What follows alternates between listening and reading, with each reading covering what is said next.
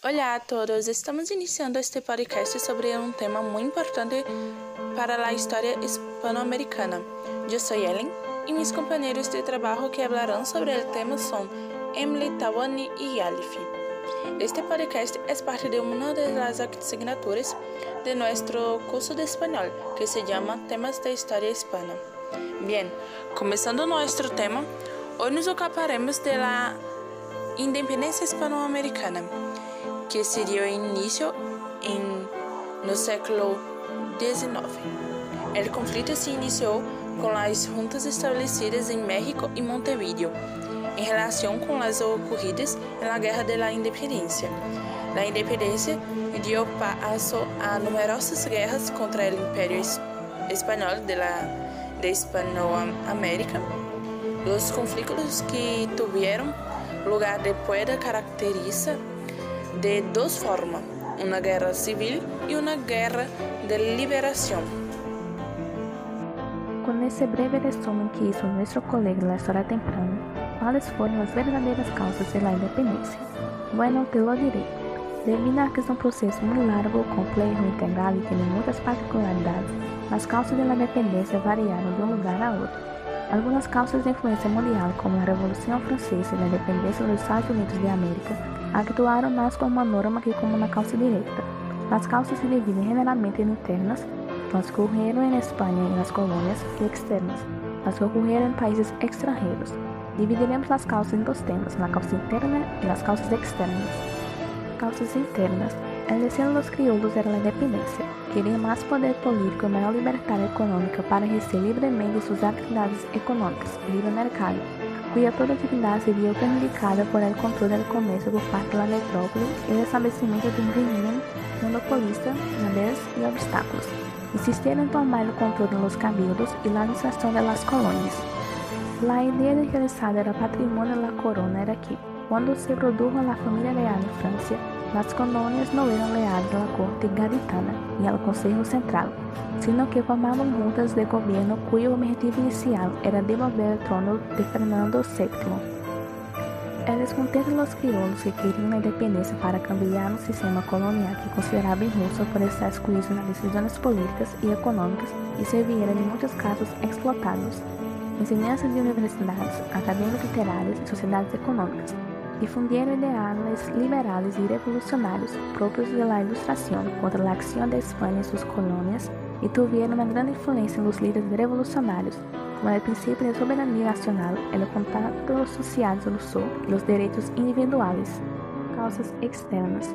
El vacío de gobierno en España provocado sucesivamente por Napoleón y el constitucionalismo español abrió la oportunidad a la clase dominante latinoamericana constituída por crioulos europeus de impulsar e sostener o movimento na guerra pela independência como meio de preservar e fortalecer seu status, diminuindo o risco de perder-se, pero sin buscar um câmbio, a menos que a estrutura social estadunidense permanecia de caças ou escravos, etc., nenhuma diminuição em seu âmbito administrativo. As ideias liberais se difundiram por todo o mundo graças à enciclopédia. A debilitada Espanha e Portugal durante esse período, que havia perdido seu protagonismo na Europa, isso se viu reforçado quando Napoleão invadiu a Península Ibérica. Los encuentros en el exterior de los principales líderes de la revolución, la implicación de algunas de las revoluciones liberales en Europa, así como sus contactos con gobiernos extranjeros que les proporcionaron la posibilidad de apoyos externos y fuentes de financiación necesarias para sus proyectos independentistas. El ejemplo de los Estados Unidos de América, que se independizó del Reino Unido, aunque todavía lejos de convertirse en una potencia mundial como lo sería un después, así como el ejemplo de Francia, cuya revolución proclamó la igualdad de todos los pueblos y sus derechos fundamentales, cosa que los indios y en menor medida los criollos no tenían en relación con los peninsulares. Con el apoyo que tuvieron del Reino Unido y los Estados Unidos recién independizados, interessados na independência das colônias para poder realizar o livre comércio com a América Latina. Juntas de governo, organizações onde os reis se uniram para tomar decisões sobre o governo. Bueno, ahora viene una parte de suma importancia después de haber visto los motivos internos y externos detrás de la independencia. ¿Cómo fue el proceso de independencia. inició en América del Norte la primera colonia española en independizarse. Fue México, adoptando primero el gobierno monárquico y luego el gobierno, republicano. En América del Sur, la primera independencia fue la de Venezuela, que se completó con la independencia de Colombia y Ecuador. En Centroamérica, la región se dividió en cinco países. Honduras, Guatemala, El Salvador, Nicaragua y Costa Rica. Hubo varias guerras y demandas por un mejor trato a los indígenas que trabajaban en las minas y plantaciones. Incluso Tupac Amaru II, que era indígena, y sus compañeros iniciaron este reclamo, pero fueron derrotados por las fuerzas del virrey que gobernaba en Perú, el José Gabriel Condocanqui, y quien, y quien era el líder en este momento le cortaron la lengua y fue descuartizado en la ciudad de Cusco. De Cusco. ¿Crees que fue solo en estas situaciones? No, las mujeres indígenas no tenían derecho al voto y perdieron sus tierras.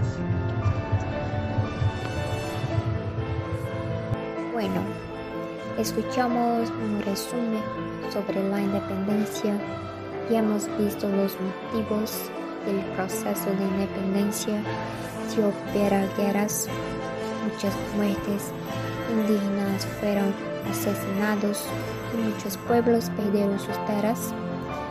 Pero yo tengo una pregunta. ¿Cuáles fueron todas las consecuencias en general para España la nación española se mostró indiferente ante otros que lo consideraban un problema. Para los comerciantes y la administración pública ha desaparecido una fuente de ingresos, el flujo de oro imprescindible para el tesoro, así como un importante mercado para las exportaciones españolas. España continuó en medio de la guerra civil, cayendo a un poder secundario entre los estados europeos. Para América, el movimiento independentista, por su efecto divisor, fue el resultado natural de la fragmentación de los países emergentes. No hubo cambios en la estructura administrativa, ni siquiera cambios sociales en las llamadas castas mestizos, pardos, ni para indios negros y esclavos. Desapareció el monopolio comercial y por tanto el proteccionismo con el empobrecimiento de muchas regiones latinoamericanas que no podían competir con las industrias europeas. La independencia no está vinculada a ninguna mejora económica, social o administrativa. Se puede decir que el sueño de Bolivia de crear una América unida, la Gran Colombia, fracasó. Bueno, estamos al final de este podcast y te damos las gracias por escuchar y hasta la próxima.